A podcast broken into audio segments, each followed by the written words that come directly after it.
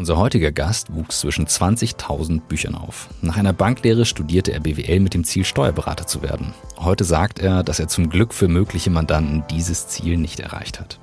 Den Start ins Berufsleben nahm er als Berater für Mergers and Acquisitions. Ein Thema, das ihn auch bei seinem Einstieg bei der Deutschen Bahn begleitete. Es folgten Führungspositionen unter anderem im Controlling bei DB Schenker und verbunden mit einem Kulturschock ein Wechsel zur größten digitalen Beteiligung von Axel Springer. Nach weiteren Stationen im Finanzbereich ist er mittlerweile zurück bei der Deutschen Bahn und er hat heute das Gefühl, wirklich etwas ändern und beeinflussen zu können. Seine letzten Jahre waren geprägt von der Entwicklung und dem Aufbau von Everyworks. So nennt sich das Coworking am Bahnhof der Deutschen Bahn. Seit über vier Jahren beschäftigen wir uns mit der Frage, wie Arbeit den Menschen stärkt, statt ihn zu schwächen. Wie kann ein Thema, das einen so wesentlichen Anteil in unserem Alltag einnimmt, wieder mehr Sinn in unserem Leben stiften? Was können wir tun, damit wir Arbeit in unserem Leben besser integrieren können? Und welche Rolle spielt dabei das Thema Remote Working? Wir suchen nach Methoden, Vorbildern, Erfahrungen und Tools, die uns dem Kern von New Work näher bringen. Und dabei beschäftigt uns jede Woche wie immer die Frage, ob wirklich alle Menschen das finden und leben können, was sie im Innersten wirklich, wirklich wollen. Ihr seid bei On the Way to New Work. Heute mit Burkhard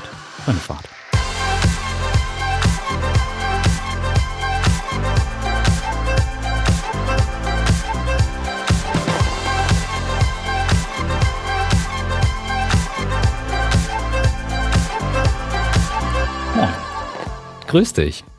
Jetzt äh, muss man mal dazu sagen, gut Ding wir Weile haben. Wir mussten schon so oft hin und her schieben und jetzt äh, befinden wir uns zu diesem Zeitpunkt, wenn es gehört wird, wahrscheinlich im September oder Oktober. Wir haben es aber aufgenommen jetzt im August und äh, haben lange darauf gewartet. Ich habe mich sehr darauf gefreut, dass wir die Folge aufnehmen. Schön, dass du da bist. Vielen herzlichen Dank, Christoph. Ich freue mich auch sehr, dabei wo, zu sein. Wo finden wir dich gerade? Ja, ich bin äh, gerade in quasi Wurfentfernung von zu Hause äh, in einem Coworking Space, äh, der hier nebenan ist. Ich bin offiziell noch im Urlaub und habe die Kinder da und das ist dann ein bisschen ruhiger, wenn man ein ruhiges Plätzchen woanders findet und habe mich hier äh, mit schönem Blick auf äh, oder über Potsdam einquartiert. Ach, Hammer. Also vielen Dank, dass du das jetzt möglichst machst im Urlaub. Michael hat ja schon angekündigt, er hat es heute nicht geschafft, reinzukommen verbindungsmäßig ähm, ist das von der Location, wo er gerade ist, auch nicht so einfach. Und dann hat er gesagt, Mensch, nehmt ihr beide auf, nochmal schieben ist keine Option. Und haben wir gesagt, auf jeden Fall. Und kleiner Spoiler vorweg, ähm, Blackboard, mein Beratungsunternehmen, arbeitet zwar für die Bahn, aber in ganz anderen Bereichen. Also du und ich haben weder irgendwelche Kundenbeziehungen noch irgendwie miteinander verwurstelt. Finde ich nur wichtig, dass wir da äh, klar sind, dass sich da nichts äh, miteinander vermischt. Mich interessiert aber jetzt erstmal die Frage aller Fragen und ähm, auch alle anderen, die zuhören nämlich wie bist du der Mensch geworden, der du heute bist. Du kennst sie. Insofern, du darfst jetzt einatmen, ausatmen, ausholen. Ich sage mir das, was alle sagen, so, das ist eine schwierige Frage und in der Kürze der Zeit natürlich ja, das ist abgelutscht. So ja, ja, genau, ja, genau.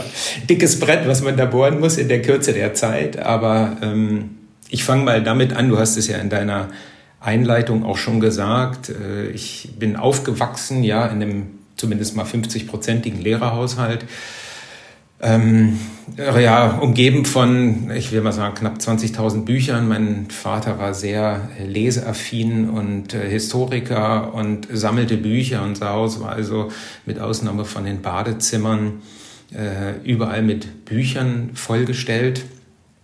Ähm, meine Mutter Zahnärztin, also auch ganz andere Dinge und Sachen, die ich äh, heutzutage mache. Mhm.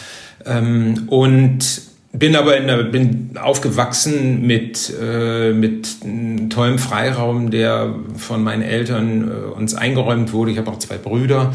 Und ja, da waren die Themen natürlich sowas wie Respekt. Wir haben immer gefühlt wie so ein Mehrgenerationenhaus gewohnt mit Urgroßmutter teilweise auch immer noch äh, im Haus und ähm, immer viele, vor allem Freunde meiner Mutter, die da waren. Das heißt, äh, wenn ich das nochmal aus einem anderen äh, Zusammenhang nehme, so wie es Insa auch gesagt hat, so dieses ähm, wie bin ich das geworden, ist geprägt durch Begegnungen, dann mhm. ähm, kann ich dem absolut zustimmen. Ähm, viele Menschen getroffen, die einen so geprägt haben und beeinflusst haben.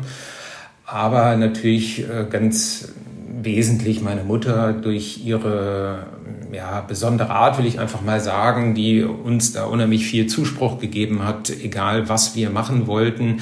uns einen unheimlichen Freiraum gegeben hat und auch durchaus äh, uns manchmal so ein bisschen gechallenged hat. Äh, ich bin knapp nach sechs Monaten das erste Mal Englisch gelernt, von meiner Mutter nach England geschickt worden um eine Freundin zu besuchen, die sie dort hatte. Ähm, da damals noch keine Handys äh, und ja, sie hat mich dann halt zum Flughafen gebracht und äh, mich dann verabschiedet und ich kam in London an und äh, bin überhaupt nicht so vom Fleck gekommen, wie das eigentlich geplant war. Es war Busstreik und so weiter.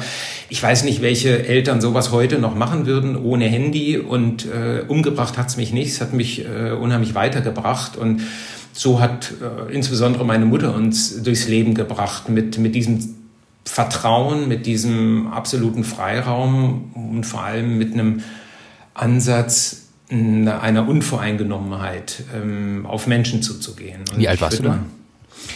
Ja, das muss gewesen sein mit äh, rund 14, würde ich mal 14. sagen. Ja. ja. Ich hatte in der siebten Klasse, ja, siebte Klasse habe ich Englisch bekommen und mhm. also dementsprechend muss ich ungefähr äh, 14 gewesen sein. Und ähm, das eben ohne, ohne technische Hilfsmittel wie mhm. Handy und so weiter. Ähm, aber es war, war ein tolles Abenteuer und äh, eine tolle Herausforderung und äh, im Nachhinein lacht man. Aber äh, das war tatsächlich so der Ansatz, wie meine mhm. Mutter auch übrigens heute meine Kinder ähm, ja, laufen lässt und nicht überall mhm. eingreift. Und äh, das habe ich mir, glaube ich, sehr angeeignet mhm. und habe das übernommen. Und das hat mich eigentlich mein Leben lang auch bisher so geprägt äh, im Zusammenspiel mit, äh, mit meinen Kindern, mit anderen, mit äh, ja, Mitarbeitern, mit äh, anderen im Team.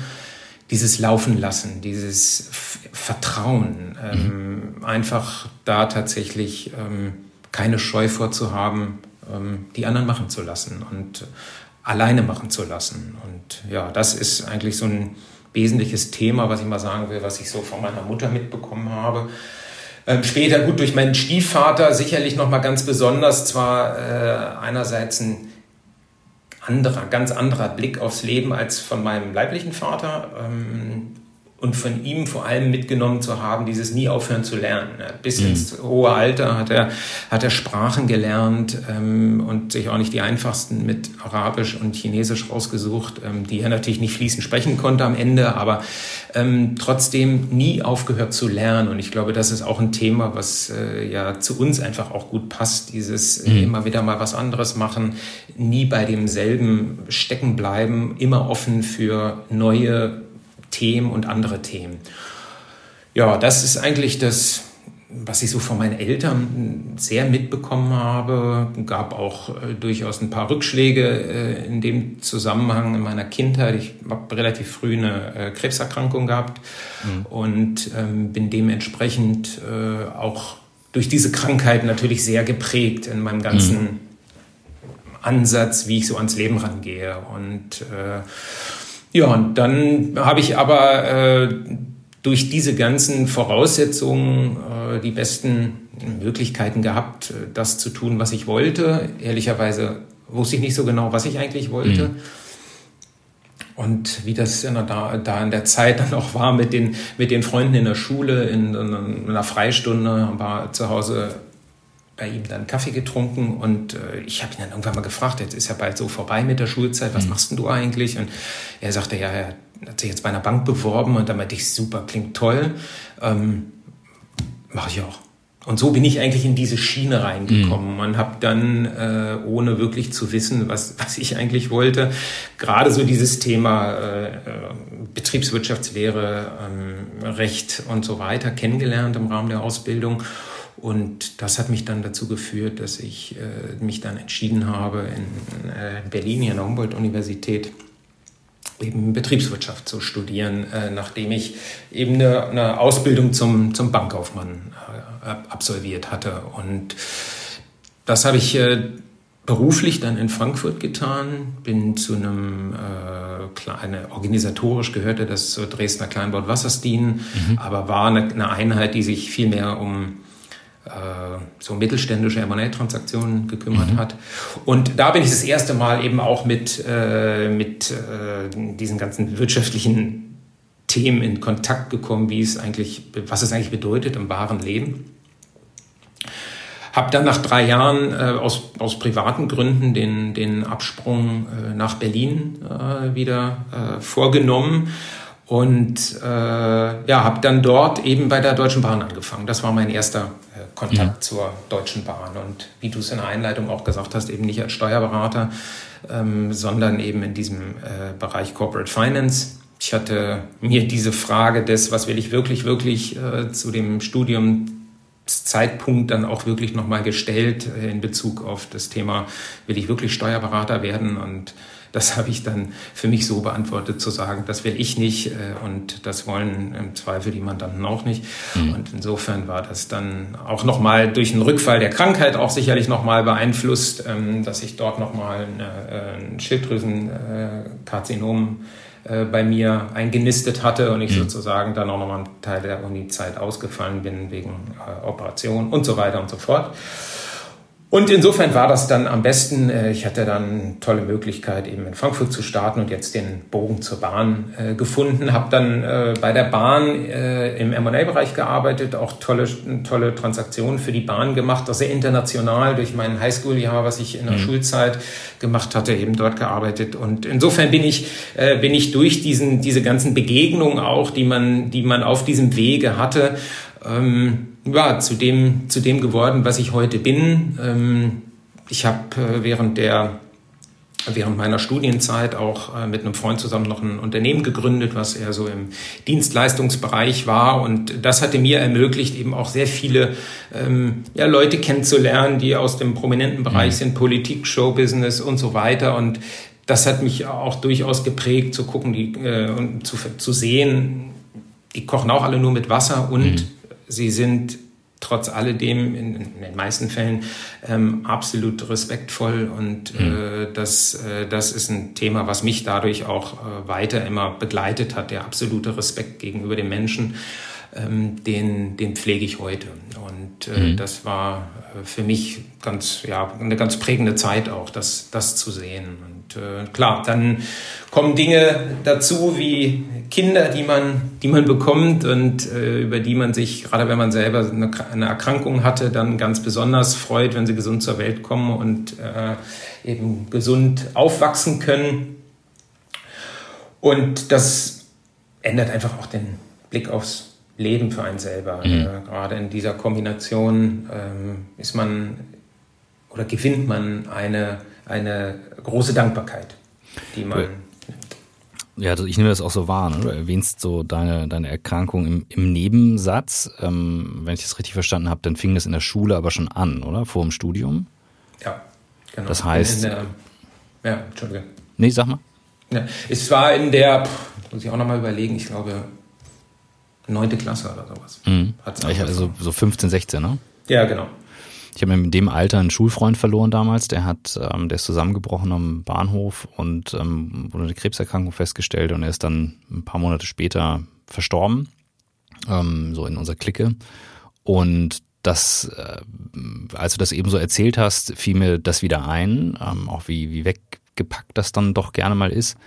Und ähm, ich höre das nur so zwischen den Zeilen raus. Also ich kriege es im, im, Berufsumfeld mit, wenn das passiert. Wie geht man damit um? Ähm, was passiert dann? Das ist ja schon doch eher etwas, was einschneidend ist. Und du hast es gerade auch gesagt, in Bezug auf die Kinder und wie du aufs Leben guckst. Kannst du aus der Zeit noch erinnern, wie das bei dir hochkam, wie du damit umgegangen bist, was passiert ist und wie der Teil der Reise neben der beruflichen Reise war? Ist das etwas, ähm, über das du heute sprichst? Ja, ich, ich spreche da schon drüber. Ähm, ich packe das natürlich nicht äh, jetzt immer bewusst irgendwo aus, äh, weil es auch bei vielen erstmal so eine gewisse, ähm, ich will nicht sagen Befremdlichkeit auslöst, aber manche auch ein bisschen Problem haben, manchmal mit solchen Dingen umzugehen. Mhm. Ähm, ich bin ganz unbefangen eigentlich daran gegangen, muss ich ehrlicherweise gestehen. Mhm. Fast, äh, ich will fast aus heutiger Sicht wo ich selber Kinder habe, fast sagen, das war unfair meiner Mutter gegenüber, weil man diese Rolle natürlich erst versteht, wenn man selber Kinder hat, was es bedeutet, dass ein Kind mhm. krank ist, dass man nicht selber krank ist. Ja. Ähm, deswegen habe ich das nie als so eine wirkliche äh, Bedrohung wahrgenommen, wie es meine Mutter, die nun auch Ärztin war, ähm, wahrgenommen hat. Und mhm. äh, mit einer, sag ich mal, mit einer Gelassenheit bin ich wahrscheinlich damit umgegangen und ich habe nie für mich vor Augen geführt, dass das sozusagen die Reise da schon Ende nehmen könnte. Das war für mich nie irgendwie eine Option. Und ähm, ja, das sind dann wieder so Begebenheiten, die, die äh, ja dann auch für, für, äh, für meine Mutter natürlich ganz äh, besonders waren, ganz besondere Momente, auch besonders schwere Momente mhm. natürlich. Und ähm, ihr hat es aber, glaube ich, auch geholfen, dass ich so unbedarft damit umgegangen bin und dass mich das jetzt nicht so fertig gemacht hat. Klar, wenn man mhm. dann in der Schule ohne Haare sitzt und äh, äh, gehänselt wird, ist jetzt nicht so super. Das kam Gott sei Dank zumindest nur einmal vor, dass ich mich dran erinnern kann. Mhm. Ähm, das ist dann schon schon ein schwerer Schlag, würde ich mal sagen. Fühlt sich nicht besonders gut an, aber ansonsten ähm, habe ich eben weil ich auch so viele Leute und gute Freunde damals auch schon hatte, die mhm. ich eben teilweise heute auch immer noch habe, ähm, die einem, die einen sehr unterstützt haben und einem da wirklich geholfen haben. Und insofern ist es für mich eine, eine ganz ähm, ja, bestärkende Zeit auch gewesen. Ähm, mein Stiefvater hatte damals, als ich im Krankenhaus lag, mir ein, ähm, Poster von Malediven äh, aufgehangen und meinte, wenn, wenn du wieder gesund bist, dann fahren wir dahin. Und das war für mich so ein Ziel auch, mhm. wo ich darauf hinarbeiten konnte. Und ähm, das hat, ja, das hat mich auch unheimlich aufgebaut und äh, dass die auch äh, ja, immer natürlich für mich da waren und äh, war für mich ein, eine, eine große Energiequelle und äh, ich habe ich habe eher fast mit den anderen gelitten. Ich hatte auch einen äh, mit, wie soll ich sagen, ja, wie sagt man dazu, mit, Mitleger im Zimmer. Mhm. Ähm, der, den hat, der hat es also nicht so gut gehabt wie ich. Der ist mhm. irgendwann nicht mehr wiedergekommen. Und mhm. das, ähm, das prägt einen schon. Mhm. Wenn du jetzt so auf die auf die letzten, also erstmal danke, dass du sowas auch teilst. Ich habe irgendwie das Gefühl gehabt, dass äh, diese Frage kommt, äh, oder versuche das immer so nach, nach dem Bauchgefühl zu machen, ähm, was jetzt jemand fragen würde oder interessieren würde, weil einfach es Menschen gibt, die eben das, so wie du schon gesagt hast, auch nicht so gerne teilen. Ähm, und das gehört ja auch zu einem ganz großen Teil dazu, aus der Brille von anderen gucken zu können, um verständnisvoller damit umzugehen, um integrativer denken zu können. Und es ist wahnsinnig schwer. Also ich denke jetzt auch gerade an die letzten Monate, wo ja nun auch Menschen die solche schweren Krankheiten haben, unter der Bürde auch zu leiden hatten, dass eben sehr viele andere Patienten reinkommen. Ähm, gleichermaßen. Also ein Freund von mir, der ist Arzt und erzählte dann eben, ja, wenn dann halt die äh, Krebspatienten zurückgestellt werden, um Kapazitäten freizuhalten, dann managt man auf einmal Menschenleben mit diesen Kapazitäten und das ist wirklich schwierig. Und ähm, ich habe das Gefühl, jedes Gespräch darüber löst. Ähm, wenn du jetzt äh, mit der Erfahrung auch auf deine Karriere guckst und die Entscheidung, die du getroffen hast, du warst gerade ja bei dem Punkt, dass du nochmal sagtest, jetzt Beruf angefangen, Studium begonnen und du hast ja auch ein paar Stationen drin, wo du auch Dinge abgebrochen hast oder gelassen hast. Kannst du nochmal auf die gehen, auf diese Station, wo du auch entschieden hast, das mache ich jetzt nicht weiter und vielleicht auch mal so den Vergleich ziehen, was hat das mit deiner Prägung zu tun? Weil solche Entscheidungen wirken immer so leicht im Nachhinein aber die sind ja oft nicht leicht in dem Moment. Ja, es gibt zwei Stationen, ähm, die vielleicht, äh, ja, die da nochmal vielleicht erwähnenswert sind. Ja, das eine ist tatsächlich die, die Zwischen- oder der, die Zeit, die ich bei, bei Springer äh, in der Beteiligung damals verbracht hatte, die ist auch ehrlicherweise nicht sozusagen freiwillig zu Ende gegangen. Ähm, die hat mich, äh, da haben wir uns getrennt, weil wir den Bereich zusammengelegt haben. Pipapo, Gründe auch egal. Ähm, das war nochmal so ein Moment, wo man auch nochmal neue Demut lernt, ja, wo man merkt, äh, hu, es läuft nicht alles immer nur wie am Schnürchen, sondern es gibt auch mal Rückschläge und mhm. auch damit muss man mal klarkommen. Ähm, das, das gehörte bei der Station für mich dazu, auch wenn ich da so im Sinne von New Work natürlich nochmal ganz anders äh, Dinge kennengelernt habe. Ich kam von einer Bahn, von einem großen Konzern in so eine, äh, es war jetzt keine, äh, wie gesagt, keine, kleine Einheit, es sind immer noch 700 Mitarbeiter gewesen, mhm. ähm, aber die unter einem ganz anderen Prinzip gearbeitet haben. Ähm, nicht vergleichbar zu einem Konzern wie die DB und das war für mich auch ein, eine super lehrreiche Zeit, wo ich äh, auch diesen, diesen Zugang erst das erste Mal so richtig kennengelernt habe und aufgesaugt habe und zu sagen, es geht halt auch anders. Man kann auch agiler arbeiten und mit anderen, äh, mit anderen Tools und so weiter. Das äh, war für mich da äh, schon sehr entscheidend. Und ähm, Ja, insofern, da, da gibt's dann schon die Momente, wo man sich dann überlegt, ist das dann das Richtige? Ist es, mhm. äh, wie, wie geht man damit um?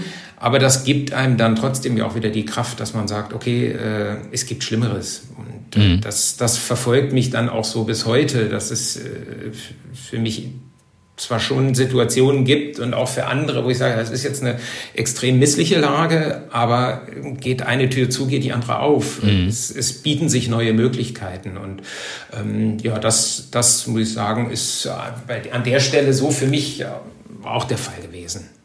Wie ist das kulturell im, im Großkonzern bei der Bahn, weil du ja auch sagst, du kannst Dinge bewegen? Ähm, hast du das Gefühl, dass da öffnet sich auch eine Kultur, die vielleicht früher geprägt war von starken Hierarchien, es dürfen keine Fehler gemacht werden, ähm, zu, einem, zu einer anderen Denk- und Arbeitsweise?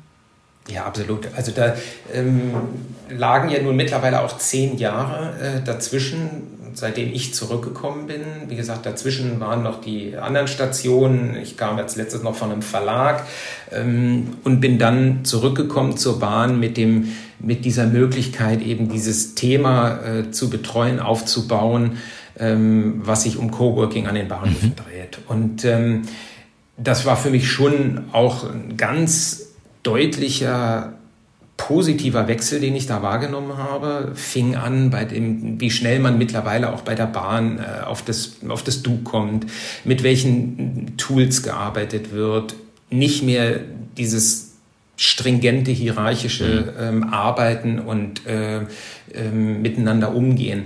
Ähm, das Thema, klar, auch was Arbeitsflächen im Sinne von Open Space, äh, Coworking angeht, äh, hatte sich bei uns ja auch in der Zwischenzeit äh, bei der Bahn dann entwickelt. Und das, das sind alles Dinge, die dazu beigetragen haben, dass die ich will mal sagen, die Zusammenarbeit und das Gefüge in sich einfach viel, viel leichter geworden ist. Mhm. Es ist ein, eine viel, viel leichtere Zusammenarbeit, ähm, auch natürlich jetzt nochmal geprägt durch, durch die Corona-Sondersituation, die auch nicht nur uns, ich denke, das geht allen Unternehmen so, ähm, die Mitarbeiter nochmal unheimlich zusammengeschweißt hat, ja, dass viele Dinge auf einmal gehen, die früher nicht gingen. Mhm. Und insofern hat sich, hat sich auch bei dem DB-Konzern da eine, wirklich eine Menge geändert. Und, äh, und, wirklich zum Positiven. Also was die Zusammenarbeit angeht, ähm, ist es, ist es äh, ein ganz, ganz anderes Empfinden bei mir, als, als es das vor, vor äh, zwölf Jahren war. Also ich hatte ähm, so ab dem Jahr 2009, ich glaube bis einschließlich 2013 oder 2014 die Bahncard 100. Ich bin damals täglich von Hamburg nach Berlin gependelt und weiter nach Frankfurt oder zu meiner damaligen Firma Wir kaufen es, Good is New und war derjenige, der im Gründerteam in Hamburg lebte und eigentlich so dieses Remote-Modell gemacht hat. Aber ich bin fast jeden Tag hin und her oder mal einen Tag geblieben. Also mein, mein Hauptarbeitsplatz in der Zeit war die Lobby unten neben dem Vapiano, erinnerst du dich? Die, mhm. so. Da habe ich gesessen auf den, ich glaube, blauen Ledersesseln gerne mal, Laptop auf den Knien. Also die Offline-Tools von Google waren noch nicht so richtig geil. Musste mir also immer überlegen, was machst du in der Zeit und wie arbeitest du? So die Leute, die es gefeiert haben mit irgendwie Focus Time, die haben immer vergessen, so ja, so richtig Collaboration ging aber nicht. Und mich würde jetzt mal interessieren, von dort, ja, das, so ein Rot, blauer Space, viel Pendler, viel Fahrer zu dem Thema richtig echtes Coworking. How did that happen?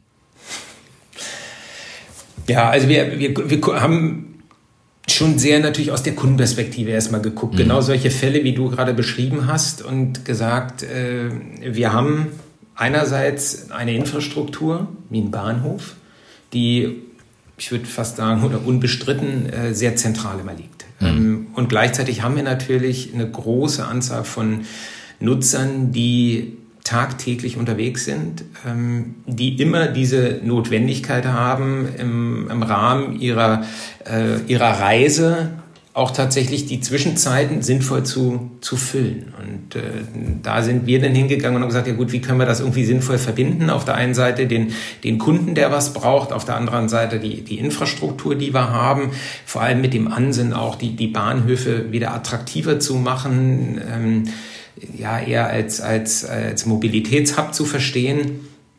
Und da sind wir äh, dann dran gegangen und haben gesagt, okay, dann lass uns gucken, inwiefern können wir äh, diese Flächen eben auch zugänglich machen ähm, für Kunden, eben mit dem Vorteil, absolut nah am Gleis im Bahnhof zu sein, um möglichst die Wege kurz zu halten. Ansonsten hat das Ganze, verliert es an Attraktivität.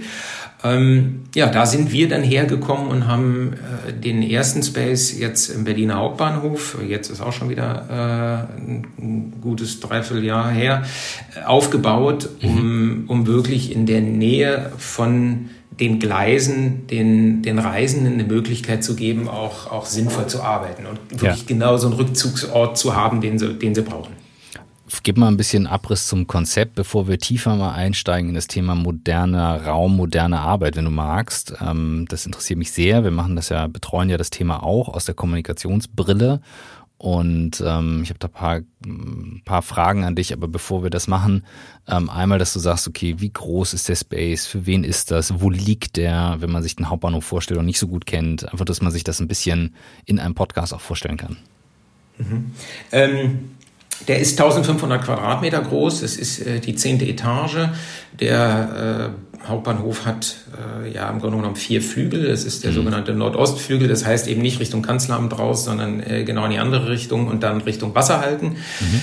Der liegt, äh, wie gesagt, oben im zehnten, zehnten Stock. Der ist aufgeteilt im Grunde genommen in drei Bereiche. Wir haben einen Bereich, der, äh, ich sage mal so ganz klassisch natürlich Meeting, äh, Meeting und Besprechungsräume beinhaltet. Mhm. Wir nennen die Meeting Rooms und dann auch sogenannte Resident Offices. Also das heißt, dass wir auch permanente Mieter haben. Das mhm. heißt, die haben ihre, ihre Offices dort in der Etage und ähm, die sind dann auch äh, abgeschlossen und eben nicht offen zugänglich. Und dann, das ist so unser, ich will mal sagen, unser, unser Steckenpferd, unser, unser USP. Äh, wir haben einen Großteil der Fläche äh, als sogenannten Minute Seat konzipiert. Das heißt, ähm, wir sind absolut flexibel. Es ist niemand bei uns daran gebunden, dass er irgendwie mit der Bahn gefahren sein muss. Es ist in dem Fall völlig egal, es ist also offen für jeden. Ähm, Voraussetzung ist nur, dass sie sich bei uns in unserer App registriert. Und dann hat er sofort einen Zugang auf die Fläche, kann dort äh, in, diesen, in diesen kurzfristigen Bereich rein, kann da eine halbe Stunde arbeiten, kann aber auch drei Stunden bleiben und äh, ist dann über die App äh, eben auch gleich an die, an die Abrechnung abgeschlossen, die dann im Hintergrund auch abläuft. So, ähm, ja. Und hier kommt die ganz, ganz kurze Werbeunterbrechung. Ihr kennt das Spielchen. Und hier geht's um einen Werbepartner, den äh, ihr kennen solltet. OMR, unser Partnerunternehmen. Die OMR ist äh, der Grund, dass wir diesen Podcast auch so weit gebracht haben, wie er heute ist. Insofern freue ich mich besonders, dass die OMR Academy unser Werbepartner ist. Was ist das? Mit der OMR Academy bekommt ihr das Wissen der besten OMR-Expertinnen in einem innovativen Lernumfeld vermittelt. Also in kurz. Ihr bekommt zehnwöchige E-Learning-Kurse, zwei bis drei Lernstunden pro Woche zu Themen, bei denen es bei OMR eben geht. Facebook, Instagram Advertising, SEA, Google Ads, Digital Marketing Analysis, SEO, E-Mail Marketing, Instagram Marketing und, und, und. Also sprich, alles rund um dieses Thema, was man heute braucht. Das Ganze flexibel. Ihr könnt es nach der Arbeit machen, während der Arbeit, wenn ihr wollt, wann und wo ihr wollt ziemlich abwechslungsreich, wie OMR eben so ist. Ihr habt Selbstlernformate, es gibt Praxisaufgaben, Austausch im Forum, aber eben auch die Lernformate, die ihr dann online einsehen könnt. Völlig device-unabhängig und das Geilste, ihr kriegt natürlich ein Abschlusszertifikat. Logisch, denn dann könnt ihr eben sagen, ihr seid in eine der Marktdisziplinen wirklich von Grund auf neu aufgestellt und könnt eben auch zeigen, dass ihr das Ganze gemacht habt. Jetzt das Beste, ihr bekommt 10% auf alle Kurse bis Ende Oktober. Also wenn ihr den Gutschein bis Ende Oktober einlöst, hier kommt der Gutscheincode NewWork10 und das Ganze auf der Website omr-academy mit c geschrieben.de. omr-academy.de und da löst ihr den Gutschein NewWork10 ein. Jetzt viel Spaß mit dem Rest der Folge. So ein Konzept kostet ja nicht 3,50 Euro, sondern ist ein Rieseninvestment. Du brauchst ein Team, du brauchst Planung, das sind strategische Entscheidungen. Und ähm, wenn du jetzt nochmal an den Prozess zurückdenkst, auf die Frage, okay, wir haben hier einen Raum, Wir müssen uns für eine Fläche entscheiden. Wir müssen die mit bestimmten Sachen ausstatten, für bestimmte Tätigkeiten. Wie seid ihr vorgegangen, um das zu erarbeiten? Also sei es jetzt Activity-Based Working, sei es ein klassisches Coworking-Modell, seien es alte Designkonzepte, Bürolandschaft. Was habt ihr euch angeschaut zur Inspiration und wie seid ihr vorgegangen, um zu entscheiden, so soll das aussehen? Also wir sind äh, ehrlicherweise auch aus der Erfahrung, die wir, die wir äh, von unseren äh, Kollegen auch innerhalb des Konzerns auch schon mal hatten, mit denen, äh, von denen haben wir da durchaus auch profitiert, aber wir haben uns auch mit einem Partner zusammengetan, äh, der, der in der in der in der Branche eben auch äh, absolut etabliert ist. Du kennst ja auch ganz gut Design Offices, das heißt, mhm. mit denen haben wir zusammen äh, gearbeitet und arbeiten mit denen immer noch heute äh, partnerschaftlich sehr gut zusammen und mit denen haben wir uns über äh, über, diese, über dieses Konzept äh, eben auch ausgetauscht und hinterfragt, was ist denn eigentlich das, was äh, momentan wirklich gebraucht wird. Ähm, und vor dem Hintergrund oder in diesem Zusammenspiel sind wir dann eben äh, auf die Fläche gegangen, haben uns die angeguckt, was muss geändert werden, wie muss die Fläche gegebenenfalls anders konzipiert werden und auf welche, wo legen wir den, ähm, den Schwerpunkt im Hinblick auf die ähm, auf die Büroausstattung und auf die Möbelausstattung. Und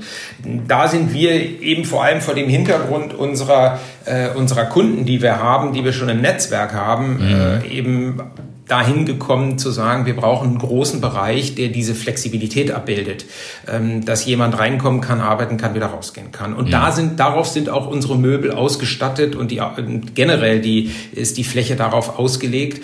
Ähm, die ist so ein bisschen wie so ein Schneckenhaus konzipiert. Man kommt rein, äh, hat vorne einen Bereich, der, der so als Welcome-Tresen ähm, fungiert da ist es überall noch ein bisschen trubliger und je weiter man in die Fläche reingeht, desto ruhiger wird es mhm. ähm, und sich nach hinten zieht. Und wir bieten auf unserer Fläche auch alle möglichen äh, Möbel an, ob, äh, im, ob das ein, so ein Lounge-Sessel ist, ob das ein Sofa ist, ob das, ob das Stehtische sind, ob das normale äh, Sitztische sind, will ich mal sagen. Jeder Sitz ist trotzdem darauf ausgerichtet, dass du da vollwertig arbeiten kannst mhm. und eben nicht dieses Dilemma entsteht, so wie du es vorhin beschrieben hattest, dass du mit deinem Laptop auf den, auf den Knien irgendwo sitzen musst, sondern du hast dann Tische, die du dir ranziehen mhm. kannst und dass du da eben auch äh, richtig arbeiten kannst. Ja, Michael hatte, äh, Michael Schmutzer ist der, der CEO von Design Offices, der war, das muss irgendwie eine der 80er Folgen gewesen sein, da hatten wir ihn im Podcast und wir kennen die ja auch gut, ähm, haben ja auch lange in dem Büros gearbeitet und ich glaube auch die Veranstaltung mit euch hat in einer der Flächen gegenüber stattgefunden, wenn ich mich recht entsinne. Die mhm. ist direkt gegenüber. Humboldthafen. Mhm. Humboldthafen. Was ich spannend fand, was Michael sagt, er hatte zwei Aspekte. Er hat auf das Activity-Based Working aufgegriffen. Das ist ja ein altes Konzept aus den 80ern und mit Vorzeiten noch davor ähm, Action Office 1 und 2 aus den 60ern sogar schon. Und er sagte, das ist wie so eine, eigentlich wie in so einer Sporthalle ähm, beim, äh, beim Zirkeltraining. Man holt sich halt das mhm. Zeug aus der Garage, macht das Tor wieder zu und fertig. Das heißt, relativ leicht, so eine Fläche auch umzufunktionieren für keine Ahnung, sei es äh, mal Afterwork, sei es ein größerer Workshop, eine Veranstaltung. Das war auf seiner Fläche damals möglich. Und das Zweite, das fand ich eigentlich noch spannender, was er im Podcast erzählte. Er sagte, oh, ich weiß gar nicht, ob es ein Podcast war oder ein Video danach, nagel mich nicht fest. Er sagte, dass seine Beobachtung ist, dass Dinge, die zu polished, zu hochwertig sind, häufig nicht benutzt werden. Nur wenn Sachen schon so ein bisschen in Use aussehen, trauen sich Menschen, die auch einzusetzen. Und das ist ja einer der Kernprobleme dieses Activity-Based Working, dass den Menschen häufig ein Arbeitsplatz fehlt, den sie selber ständig benutzen und sich nicht trauen, rauszugehen und die Fläche zu nutzen. Beobachte ich immer wieder bei Coworking-Konzepten. WeWork hatte uns das damals auch erzählt in Chelsea. Also so ein richtiges Problem, weil du willst ja, dass die Fläche in Benutzung ist. Gibt es Elemente bei euch, wo du sagst, wir bringen halt auch Menschen bei, diese Fläche richtig zu nutzen. Wir sorgen für Austausch, wir sorgen für Einsatzmöglichkeiten. Oder lasst ihr erstmal machen und beobachtet? Ja, wir sind, wir sind momentan eher noch in der Beobachtungsphase, ähm, was das tatsächliche Nutzerverhalten auf der Fläche angeht. Da hat uns Corona sicherlich auch nicht geholfen, äh, weil wir natürlich äh, momentan jetzt auch noch nicht auf so viel zurückgreifen können, was äh, so eine Schlüsse super zulässt. Ähm, mhm. Wir gucken natürlich, wir machen schon, wir arbeiten im Austausch auch mit Kunden, mit Kundenbefragungen und äh, es gibt, gibt ja auch Möglichkeiten, dass man, äh, da sind wir gerade dran, einfach zu gucken, wie kann man mit Sensorik oder ähnlichem arbeiten, zu schauen, welche Möbel, welche Bereiche auf so einer Fläche werden besonders genutzt. Und wir versuchen schon, die Kunden natürlich dazu auch zu bringen und die Nutzer dazu zu bringen, ähm, dass das jetzt alles nicht zu äh, shiny aussieht, dass da mhm. keine, keine Ängste bestehen, da irgendwelche Dinge zu benutzen auf der Fläche. Ähm, aber ja, was man durchaus sagen kann, wir haben auch auf der Fläche Telefonboxen äh, mhm. verteilt und die erfreuen sich wirklich großer, äh, großer äh, Begeisterung oder äh, Frequenz, weil die unseres Erachtens genau das wiedergeben, was wir, was wir so bei den, bei den Nutzern ähm, ja, was wir sehen, was die erwarten und ja. brauchen, nämlich diesen Rückzugsort, sich irgendwie eine halbe oder dreiviertel Stunde mal einzuschließen, äh, offen zu sprechen, ohne andere zu stören und ohne gleichzeitig äh, eben auch äh, vertrauliche Dinge preiszugeben. Und das ist das, wo wir, wo wir eben unterschiedliche sagen wir, Welten auf der Fläche auch anbieten und Arbeitsumgebungen, dass wirklich jeder das in dem Moment findet, was er mhm. gerade haben möchte. Wenn ich jetzt gerade aus Stuttgart gekommen bin und äh, ich weiß nicht, sieben Stunden im Zug saß, dann möchte ich halt auch gar nicht sitzen, dann möchte ich am Stehtisch ja, arbeiten. Ja. Und um das abzubilden, äh, würden, versuchen wir aber dann auch mit den Kunden auch natürlich nochmal intensiver in Austausch zu gehen. Mhm. Ich sehe ein Bild der Fläche im Hintergrund. Du hast, glaube ich, einen virtuellen mhm. Hintergrund aus dieser Fläche eingeblendet. Also da sind Stehmöglichkeiten, Sofamöglichkeiten, zentraler Tresen, kleiner Meetingtisch, diese Telefonboxen, um mal eine ganz hands-on-Frage zu stellen. Mhm. Sind das große, lebensgroße geschlossene Boxen oder sind das die, wo man sich reinstellt? Also bei Google gibt es die, wo man sich reinstellt und schon gut Schall isolieren. Es gibt ja die ganz geschlossenen, die sind bei Design Offices auch häufig anzutreffen. Für was ja. habt ihr euch da entschieden? Wir haben uns auch für die geschlossenen entschieden. Mhm. Die Entwicklung geht ja auch dahin, dass man äh, eher diese äh, Meeting-Raumkapazitäten auch äh, sehr flexibel nutzen will. Das heißt, man mhm. baut jetzt mittlerweile, kommen von so einer Telefonbox hin äh, größere Vari Varianten auch, die dann eben auch für zwei oder vielleicht auch mhm. bis zu vier Leuten genutzt werden kann, was uns durchaus entgegenkommt, weil wir natürlich äh, Räum, Räumlichkeiten damit viel effizienter nutzen können und nicht jedes mhm. Mal auch bautechnisch irgendwo ansetzen müssen, Dinge zu verändern, sondern man kann den Raum durch unterschiedliche Module äh, besser bespielen. Mhm. Also das äh, spielt uns da momentan sehr in die Hände. Aber äh, ja, wir haben uns äh, da für die ganz geschlossene Variante äh, entschieden. Die ist, die ist eben auch so ausgestattet, dass man, ich sage mal, nicht gleich nach, nach einer Stunde da mit Schnappatmung rausfällt, sondern mhm. äh, man kann da wirklich gut drin, äh, drin aushalten und arbeiten. Die sind gut klimatisiert und von, man sitzt und hat einen, hat einen, hat einen Tisch drin und also das, die sind wirklich sehr durchdacht. Es gibt ja immer spannende Fragen, mit wo platzierst du solche Bereiche, wo gehen die Leute hin, wo nicht. Es darf ja nicht zu privat in der Ecke sein oder zu weit weg, weil man dann nicht gerne hingeht. Zu nah dran ist auch blöd. Also es ist, da sind ja viele, viele, viele Aspekte auf so einer Fläche, die im Detail berücksichtigt werden müssen.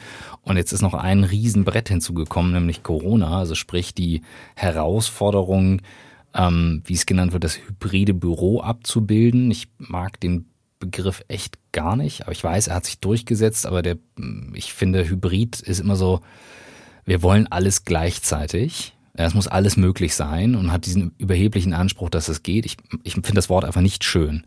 Heißt nicht, dass es nicht trotzdem hilfreich ist zu verstehen, weil es geht ja darum, wie lassen wir digital und physisch zusammenfließen und machen beide Welten möglich. Was ist dein Blick auf das Büro, was als nächstes kommt? Was muss es leisten können, abgesehen von diesem Zusammenbringen digital und physisch? Was sind Dinge, wo du sagst, okay, da haben wir ein Auge drauf, jetzt nicht mal nur auf euren Coworking Space, sondern auch aus deiner Brille als Leader, als Führungskraft?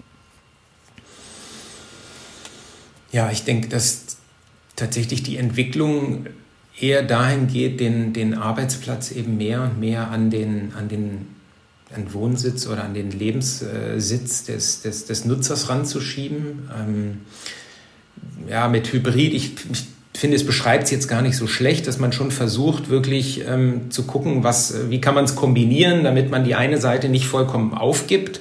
Ähm, ich denke ja, es wird sich dahin entwickeln, dass mehr und mehr Unternehmen äh, diese, diese Bereitschaft auch äh, ihren Mitarbeitern gegenüber signalisieren werden und anbieten werden. Äh, einige sind da ja auch schon ähm, vorge, äh, oder nicht vorgeprescht ist vielleicht zu viel gesagt, aber die haben das jetzt schon umgesetzt, ob das jetzt gerade Otto ist oder, oder RatePay oder tatsächlich sogar auch die, die äh, Staatskanzlei in Schleswig-Holstein macht das wohl auch als Modellversuch, die ihren Mitarbeitern diese Möglichkeit geben, auf so, an so einem dritten Ort wirklich äh, noch den Kontakt auch zu finden. Das ist ja das, was in der Corona-Zeit so kurz gekommen ist. Und mhm. wenn ich im Homeoffice sitze, dann habe ich meine übrigen, na, üblichen Nachteile, das ist ganz klar. Ähm, ich suche aber auch den Austausch und den kriege ich, wenn ich einen Ort habe, wo eben mehrere Leute hinkommen. Und das muss nicht immer der Unternehmensstandort sein, sondern das kann durchaus, nehme ich jetzt hier ein Beispiel, ein Standort in Potsdam sein, wo eben Menschen und, und Kollegen von mir, die in Potsdam wohnen, nicht den Weg, die halbe, dreiviertel Stunde in die Stadt in Kauf nehmen, sondern direkt hier bleiben. Und dadurch eben auch eine, eine Collaboration, die wir ja eigentlich irgendwo erreichen wollen, auch wieder stattfindet viel weniger mhm. dieses nur alleine zu sitzen und zu Hause zu arbeiten oder im Unternehmen alleine zu arbeiten. Und ich glaube, die Unternehmen werden sich da wirklich fragen müssen, was, was bieten wir an, wie kriegen wir ein, ein Verständnis, ein gemeinsames Verständnis mit den Mitarbeitern, sie wieder an den Unternehmensstandort zu bekommen. Was sind die Gründe, die dafür sprechen? Mhm. Und das kann meines Erachtens äh, nur das Zwischenmenschliche sein. Das, das ist die, die reine inhaltliche Arbeit wird dafür nicht mehr ausreichen, mhm. sondern es muss was sein, was wirklich einen Mehrwert schafft für den, für den Nutzer, was er an einem anderen Ort nicht bekommt. Und das ist der Austausch ähm, wirklich mit den direkten Kollegen, ähm, mit auch mit, mit Führungskräften, ähm, um tatsächlich noch bestimmte ähm, Leit, äh, sag mal, Perspektiven, Visionen auch mit den, mit den, äh, mit den Kollegen auch mhm. zu diskutieren und, und äh, auch ja, zu planen. Und in dieser ganz kurzen Werbeunterbrechung geht es um das Unternehmen Lab Campus. Das Ganze findet ihr auf der Website labcampus.de mit LAB geschrieben und Campus mit C. Dort findet ihr alle Informationen. Lab Campus ist der neue Innovationscampus direkt am Flughafen München.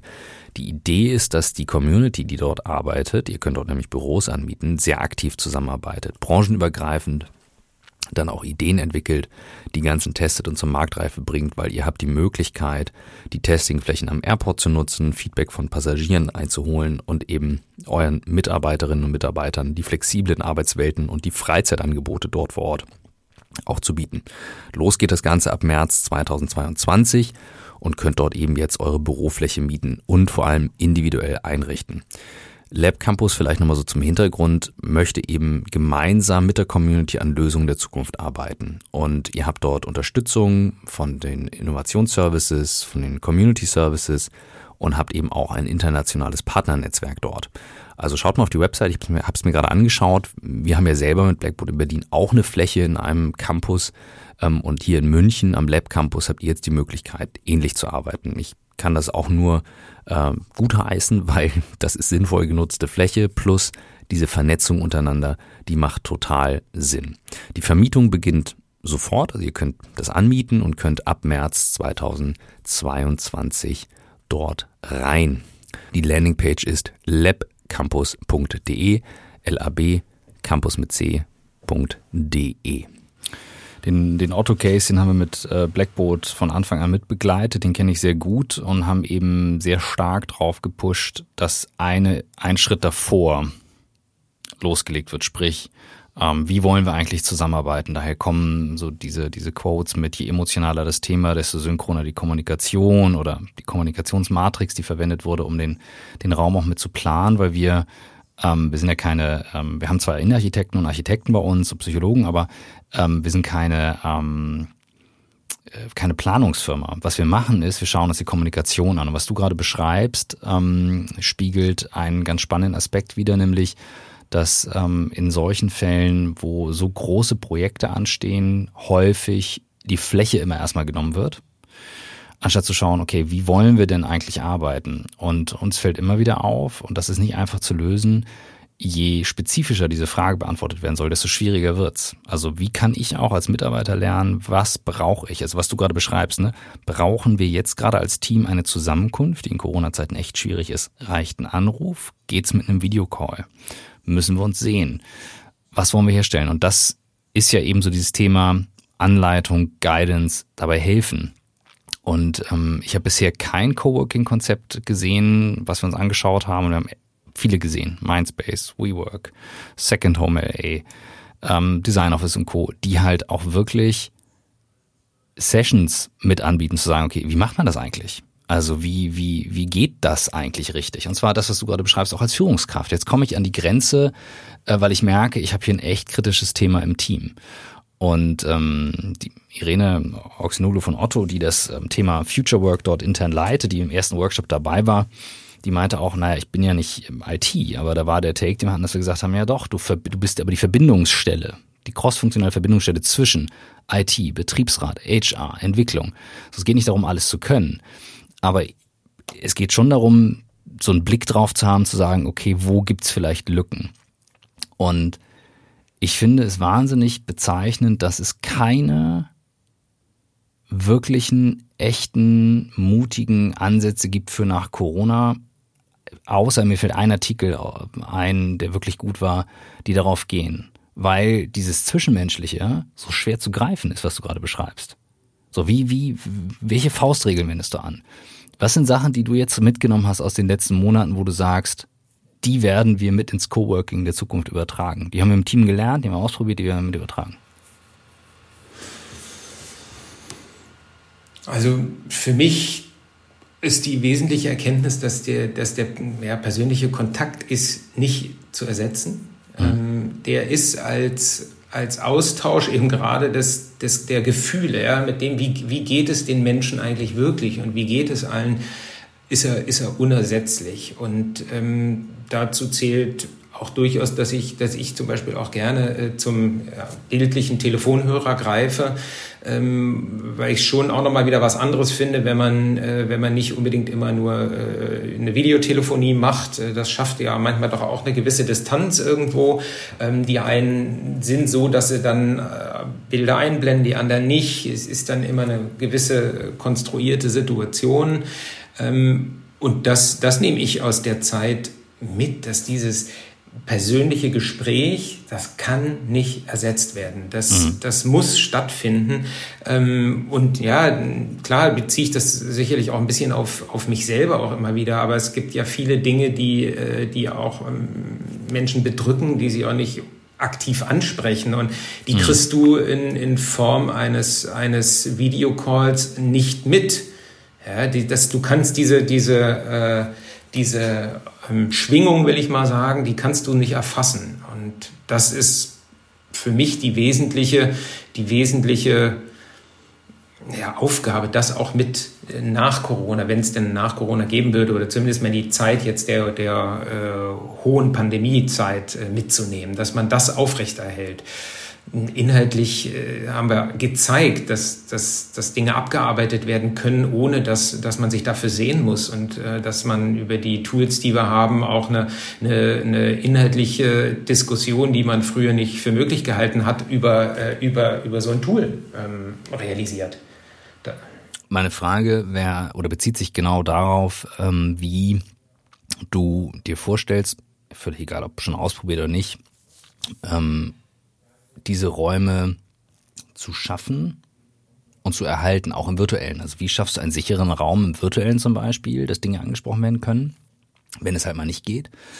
Und gleichermaßen ähm, nachher das Afterwork-Bier, dass trotzdem Gespräche stattfinden, weil ich glaube, viele Firmen haben gemerkt, dass diese äh, Gruppen, äh, Videocalls überraschenderweise nicht funktionieren, wenn 30 Menschen zeitgleich drin sind und Bier trinken und sich über verschiedene Themen unterhalten. Oh Wunder, die Grenze der Technik. Ähm, trotzdem müssen diese Themen ja auch angesprochen werden. Wie bringst du dein Team dazu? Was machst du mit denen, dass sie das auch tun? Oder funktioniert es vielleicht noch nicht? Ihr überlegt noch, was ist da dein, dein Take drauf? Ja, das kann ich so einfach, ehrlicherweise. Ähm Ich will mal sagen, ja, wir haben, äh, wir haben ziemlich positive Erfahrungen erstmal gemacht. Also wenig festgestellt, dass es Dinge gab, die wir so nicht klären konnten, dass wir irgendwo abgerutscht sind und gemerkt haben, das kriegen wir so nicht hin. Ähm, aber wir haben auch äh, jetzt die, die letzte Zeit gerade dazu genutzt, dann auch natürlich unter Einhaltung der Regeln und so weiter. Aber ähm, wenn es mal kritisch wurde und äh, jetzt auch wieder das, das Thema äh, darum ging, wo, wo, wo, wo laufen wir jetzt hin, wie machen wir weiter, wie organisieren wir uns, das dann tatsächlich äh, live auch zu besprechen. Ähm, mhm. Das fällt in einem tatsächlich räumlichen Raum mit echten Wänden äh, fällt es den, den meisten leichter, wirklich was zu äußern. Ob das äh, mit sich selber zu tun hat, eine Unzufriedenheit oder eine Kritik ist, mhm. Das ist leichter, als es in so einem digitalen Medium zu machen. Und ähm, ich, ich ich handhabe es schon oft so, dass ich, äh, dass ich dann äh, natürlich solche Zweiergespräche, ähm, dass die, dass die nicht so äh, hart strukturiert sind oder ähnliches, um eine, um eine Atmosphäre zumindest erstmal zu schaffen, die das, die das ermöglicht. Aber der, der Raum an sich, ich, ich muss ehrlicherweise sagen, ich könnte es jetzt gar nicht so beantworten. Man kann dann mhm. nur aus unseren Erfahrungen jetzt sprechen. Genau, ich glaube, ähm, da gibt es auch kein richtiger Falsch ja. drauf. Ne? Also ich, es ist ja eine sehr herausfordernde Frage und du hast eigentlich schon einen spannenden Punkt gesagt, dem wir uns ähnelt, äh, diese Anrufe zwischendurch, von denen wir alle früher gelernt haben, ich rufe einen Kumpel an und frage, ähm, wie geht's dir? Ähm, die halt nicht ein Slot im Kalender sind. Ähm, also nicht, es wird immer das New, New Normal genannt. Ich finde die Videokonferenzen und, äh, und, und Kalenderslots das New Formal, also echt schlimm. Ähm, und der Anruf zwischendurch, der, der fehlt dann häufig. Und dabei ist der so schön. Reicht ja, wenn einer sich morgens meldet, mal hören, wie es dir geht. Ja. So, und ähm, diese Experimente finde ich sehr interessant im Moment, zu gucken, wie kriegen wir dieses Zwischenmenschliche in diese Räume rein. Ähm, und wenn ich jetzt so den, ähm, ich gucke jetzt in den, in den Raum hinter dir, an den Tresen, äh, ne, so, wenn man da steht und eine Videokonferenz hat und ich sag mal, es gibt ja auch die Möglichkeit, nochmal Bildschirme anders zu integrieren, neue Technologien. Gibt es da etwas, wo ihr sagt, wir sind dafür offen, wir probieren aus, wir testen oder lasst ihr erstmal laufen? Wie geht ihr davor? Ich spreche mal primär jetzt mal für, mein, für mich und meine Vision, wie ich es mir vorstelle. Bevor ich sogar angefangen hatte und dieses ganze Thema äh, ja, sich entwickelt hatte, es war, es war ja auf dem Weg, aber ich kam dann dazu, um das äh, zu unterstützen, war für mich so der, der wünschenswerteste Fall, dass ich mir vorstelle, irgendwie gibt es ja durchaus, dass ein Zug irgendwie Verspätung hat oder ausgefallen ist und äh, Nutzer dann sagt, Mensch, ach na gut, dann gehe ich da jetzt, äh, muss ich jetzt hier eben äh, den Aufenthalt äh, über die Runden bringen und kommt zu uns auf die Fläche und arbeitet bei uns und merkt, ah, wie gut es geht, aber eben lernt auch Leute kennen, mit denen er sich austauschen kann und mhm. stellt fest, Mensch, super, ähm, das hilft mir ungemein, dass ich mich mit jemandem austauschen kann der am Abend nach Hause fährt und sagt, Mensch, das war eigentlich super, dass der Zug ausgefallen ist. Es war ein tolles Erlebnis, hat mhm. mir wirklich was gebracht jetzt die Frage, wie kriegt man das konkret umgesetzt? Es gibt ja, gibt ja äh, Möglichkeiten, äh, klar, immer so datenschutztechnisch äh, nicht mhm. immer ganz, äh, ganz einfach, auch bei uns im Konzern. Aber dass man User, die auf der Fläche sind, in, in, äh, in solche äh, Tools eben wirklich einloggen mhm. lässt, äh, ob entweder direkt in unserer App oder darüber gespielt, sodass eine, eine Kollaboration wirklich auch stattfinden mhm. kann. Denn das ist ja das, was es am Ende interessant macht. Und das ist nur was, wo wir, wo wir gesagt haben, wir wollen jetzt erstmal uns äh, sozusagen und den Nutzer damit auch nicht gleich überfordern. Wir wollen erstmal erstmal überhaupt klar machen, welch, welches Produkt jetzt hier am Bahnhof ähm, äh, für den Nutzer den Mehrwert bringen soll und dann können wir später noch mal was draufsatteln und das wäre das, wo ich denke, da können wir hinkommen, dass wir, dass wir äh, das sicherlich als Bahn nicht übertreiben werden, ist auch klar, ähm, aber dass wir da einen Raum schaffen, der wirklich zu einem Austausch auch führt, ja, dass man mhm. diesen Raum eben nicht nur zum Arbeiten, sondern auch für einen Austausch nutzen kann und da ein bisschen Anleitung geben und Hilfestellung geben über diese Art von Pools. Also ich bin sehr gespannt, wie, äh, wie das weitergeht, die Reise bei euch. Und du merkst an den, an den Fragen, mich interessiert, äh, interessiert das in, in, in aller Tiefe und Detail. Und äh, wer darüber gelangweilt ist, der, für den ist es dann vielleicht nichts. Aber ich finde es sehr, sehr, sehr spannend, was dort auf Flächen passiert und dass ihr euch auch auf dieses, man kann es ja was sagen, Experiment, strategische Experiment eingelassen habt, weil der ähm, das Geschäftsmodell und die Entwicklung macht natürlich total Sinn. Und das finde ich im Sinne einer Transformation hochgradig spannend, also sehr bemerkenswert und würde mich freuen, da auch mal mit der Kamera zu kommen, so wie wir das auch mit, ähm, mit anderen gemacht haben. Also bei Otto haben wir auch ein ausgiebiges Video gemacht, auch bei Microsoft, um das anzugucken und da mal weiter in Richtung Zukunft zu brainstormen, wenn es die Situation zulässt. Ja, super. Sehr gerne, sehr, sehr gerne. Ähm, das können wir gerne machen. Und äh, wir freuen uns ja auch. Wir, wir machen das ja, wie du selber gesagt hast. Das ist für uns ein strategisches Thema dahingehend, dass wir ähm, ja unseren Beitrag zur, zum, zum Klima und zur, zur Mobilitätswende da auch beitragen mhm. wollen und sehen, dass das einfach ein Baustein in dieser ganzen, mhm. in diesem ganzen Puzzle ist. Ähm, das, das ist eben nicht mit, mit einmal getan. Wir müssen auch unseren Kunden äh, und mit unseren meine ich in dem Fall tatsächlich den ganzen Konzern, äh, äh, denn wir haben ja viele, ob das, ob das Logistikkunden sind, ob das die Reisenden im Fernverkehr sind und so weiter wir müssen Angebote schaffen und wollen die Angebote schaffen, dass es äh, natürlich attraktiv ja. wird, überhaupt umzuswitchen und weg vom, vom, äh, vom Auto äh, hin auf die Bahn. Das äh, ist ja der Kernpunkt unserer Konzernstrategie, auch diesen, diesen, diesen Wandel auch zu unterstützen mit, mhm. mit entsprechenden Angeboten. Dazu zählt ja nicht nur Coworking, wir bieten ja auch noch andere äh, Dinge wie Smart Locker oder, äh, oder Ladestationen für E-Scooter oder Micro-Hubs. Mhm um diesen, diesen Mobilitätswandel auch wirklich äh, mit Produkten zu, zu untermauern mhm. und Möglichkeiten zu schaffen, weil wir, weil wir äh, natürlich auch wissen, wenn wir keine Angebote schaffen, ähm, dann hat der Nutzer auch keinen Grund, zu wechseln. Dazu äh, ist er in seinen, in seinen bisherigen Verhalten oft zu, zu eingefahren im wahrsten Sinne mhm. des Wortes. Ähm, für mich ist immer ein schönes Beispiel, wenn ich äh, mit dem Zug äh, reinfahre zum Hauptbahnhof und auf der Abus sehe, wie die, die morgens dann äh, der Stau dort ist. Für mich wäre es ein Gräuel, weil ich finde, es ist so mhm. vertane Zeit, aber für mhm. viele ähm, ist das ein, ein äh, ist ja fast äh, ein eingefahrener Mechanismus, das Klar. zu tun. Und wir müssen da aus, aus Bahn Ansicht eben Angebote schaffen, die es attraktiv machen, aufs Auto zu verzichten. Und äh, das ganz unbenommen von, von, von Gesetzgebung oder ähnlichen äh, Maßnahmen, was dann wie zu fördern ist, steuerlich, äh, wie auch immer. Aber wir als Mobilitätsdienstleister, wir wollen was bieten, was es attraktiv macht, äh, tatsächlich unsere, unsere Leistungen und unsere Produkte zu nutzen und eben andere mhm. stehen zu lassen. Das tut uns allen gut und hilft uns allen. Zwei Fragen habe ich noch und ich hoffe, ich konnte Michaels Fragen, die er jetzt gehabt hätte, auch mit einbringen. Ähm, ich versuche immer, die Stühle zu wechseln und was überlegen.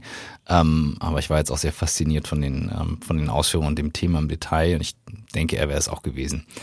Eine Frage betrifft immer die Inspiration. Wenn du jetzt für dich guckst, wo ziehst du deine, deine Wissensbausteine her, deine Quellen für Inspiration? Gibt es Bücher, die du liest und welche würdest du empfehlen? Vielleicht so fünf Stück, vielleicht drei?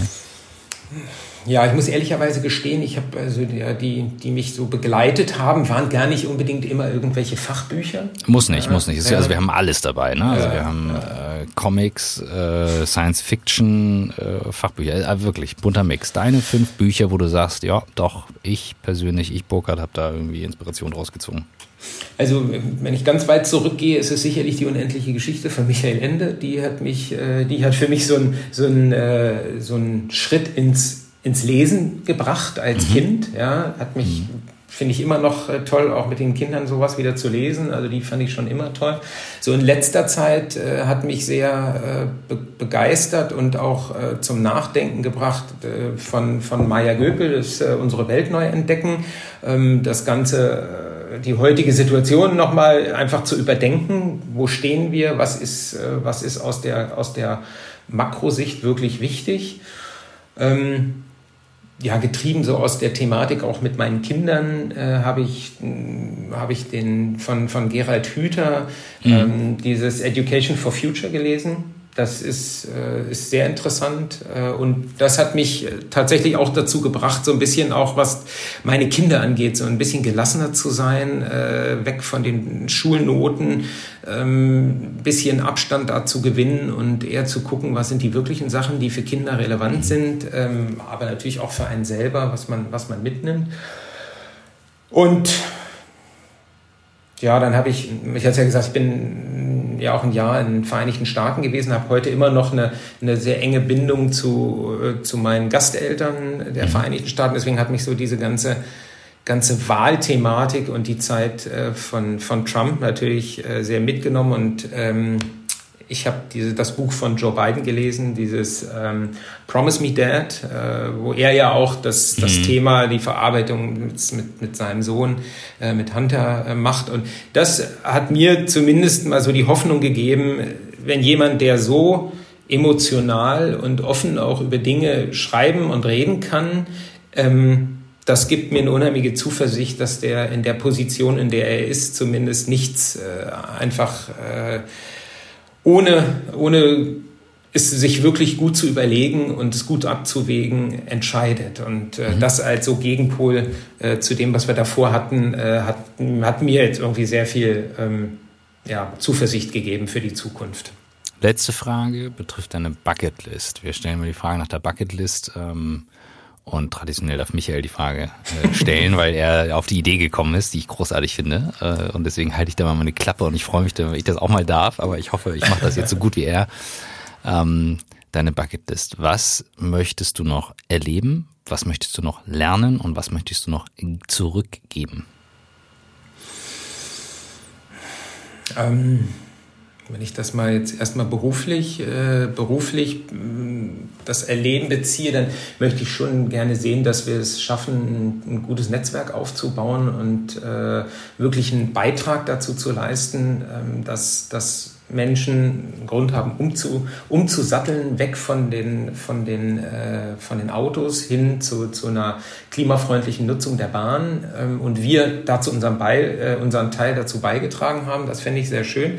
Und rein privat ähm, ja, würde ich äh, natürlich einerseits sehen, dass meine, dass meine Kinder gesund aufwachsen und äh, meine von vor zwei Jahren geplante Hochzeitsreise zur Besteigung des Kilimanjaro würde ich gerne nachholen. Das würde ich dann doch gerne nochmal noch mal schaffen. Lernen und zurückgeben? Ähm, Lernen ist relativ einfach, äh, ist äh, das Thema Italienisch. Ich möchte gerne hm. äh, das Italienische lernen. Ich bin zwar dabei, aber wie immer fehlt die Zeit und habe auch gerade eine Ausbildung zum Mediator gemacht und die beiden Themen würde ich gerne, die würde ich gerne gut lernen ähm, und intensiv auch verfolgen. Ähm, das letzte war zurückgeben. Ja, das ist, ist, tatsächlich wahrscheinlich so dieses Thema. Ich, ich würde ehrlicherweise gerne mal, äh, mal Blut spenden gehen. Ich darf nicht Blut spenden, also mein Blut nimmt keiner sozusagen. Ähm, ich habe zwar auch immer, äh, ich habe es dir am Anfang ja auch schon gesagt, ich bin kein mhm. großer Freund von Spritzen, ähm, aber äh, das wäre so was, was ich so zurückgeben könnte. Meine Frau hat es mir vorhin irgendwie zugerufen, die Blutkonserven äh, la, la, reichen momentan, mhm. wohl in den Krankenhäusern ja nur wieder für einen Tag. Ziel ist fünf mhm. Tage. Ich würde gerne Blut spenden, aber darf es leider nicht. Wow, das hat auch noch keiner gesagt und ähm, ich habe das vor ein paar Tagen äh, gehört in einem Gespräch und ja, das äh, bringt mich gerade nochmal zum Grübeln. Das ist ein, ist ein guter Punkt. Blut- und Organspenden. Ich glaube, in den Nordics muss man ein Opt-out wählen. Also da ist man als Organspender pauschal auch drin. Ähm, spannend. Äh, danke, dass du das mal mit reinbringst. Danke dir für die Stunde, die wir gerade geknackt haben. Das war sehr, sehr, sehr spannend. Also auch das Persönliche, was du geteilt hast und ähm, dann den Blick auf Coworking und äh, wie ihr das angeht, das war richtig spannend. Ich danke dir sehr. Ja, ich habe zu danken. Vielen Dank, Christoph. Hat mir sehr viel Spaß gemacht.